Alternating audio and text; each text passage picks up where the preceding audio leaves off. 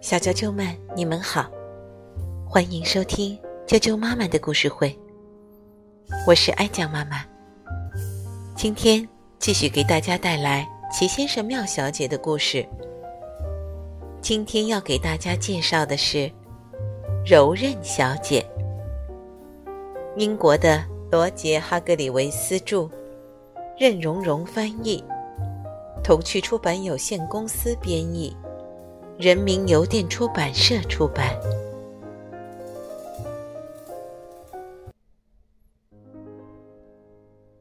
柔韧小姐，柔韧小姐，出门可不只是散散步。不，她可不是那种人。柔韧小姐的精力太充沛了。他不管去哪儿，都不走着去，而是翻着跟斗去。柔韧小姐并不总是从前门进出她的家，那太简单了。她把房子造得很方便，爬上爬下，这样她就可以从房顶爬过去了。柔韧小姐不光会坐椅子。他还能在椅背上保持平衡。柔韧小姐不会绕着东西走，只会从它们上面跳过去。她不像你我那样接电话，她，瞧，快看她是怎么做的！飞身跃起，就像一只轻盈的蝴蝶。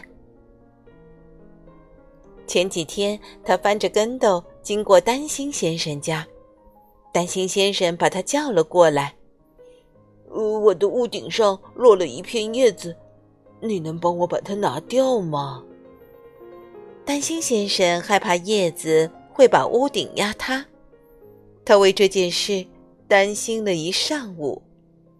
我有一把长梯子，他补充说：“我不需要梯子。”柔韧小姐说完，就闪电一般的翻上丹心先生的房子，把叶子拿了下来。柔韧小姐没走多远，来到了瘦先生家。瘦先生正站在梯子顶上给屋顶刷油漆。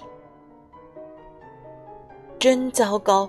莽撞先生转过街角，从梯子底下经过。确切地说。他想从梯子底下走，但因为他是莽撞先生，所以他直接走向了梯子。砰！结果梯子被撞翻了。柔韧小姐目睹了事情的全部经过，她完全不管横在地上的梯子，直接翻上瘦先生的屋顶，带着他。安全着地了。他用一只胳膊就夹住了瘦先生，因为他不太重。第二天早上，大家都听说了柔韧小姐的勇敢行为。电话铃响了，是傲慢先生打来的。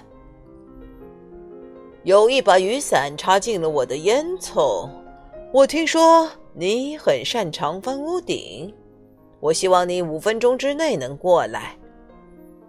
傲慢先生的房子是你见过最大的房子，翻上傲慢先生的屋顶会是一次真正的挑战。柔韧小姐说：“柔韧小姐根本没花多少时间就翻上了傲慢先生的屋顶。”他稳稳地站在烟囱顶上，说：“这很容易。”接着，他低头看看地面，地面比他低太多了。这是他最不应该做的事。柔韧小姐突然感到头晕，她的两条腿颤抖起来，所有东西都开始旋转起来。柔韧小姐这才发现自己恐高。幸亏挠痒痒先生正好经过，他伸出他的一条超长手臂。你不会觉得他想挠柔韧小姐痒痒吧？他当然会这样，不过在挠痒痒之前，他把它安全带回了地面。哈哈，别挠了！柔韧小姐大笑着说：“我保证再也不做任何傻事了。”于是，挠痒痒先生又去找别人挠痒痒了。当天晚上，柔韧小姐坐着，没错，她坐在扶手椅上。突然，电话铃响了。我的帽子被吹掉了。电话里的声音说：“它落到了我家的屋顶上，你能不能？”柔韧小姐听了，脸都白了。“你是谁？”她用颤抖的声音问。“我是小小先生。”小小先生说。柔韧小姐大大的松了一口气。“我五分钟之后就到。”她说，然后。他就翻着跟头去了。小啾啾们，今天的故事就讲到这儿了，明天见。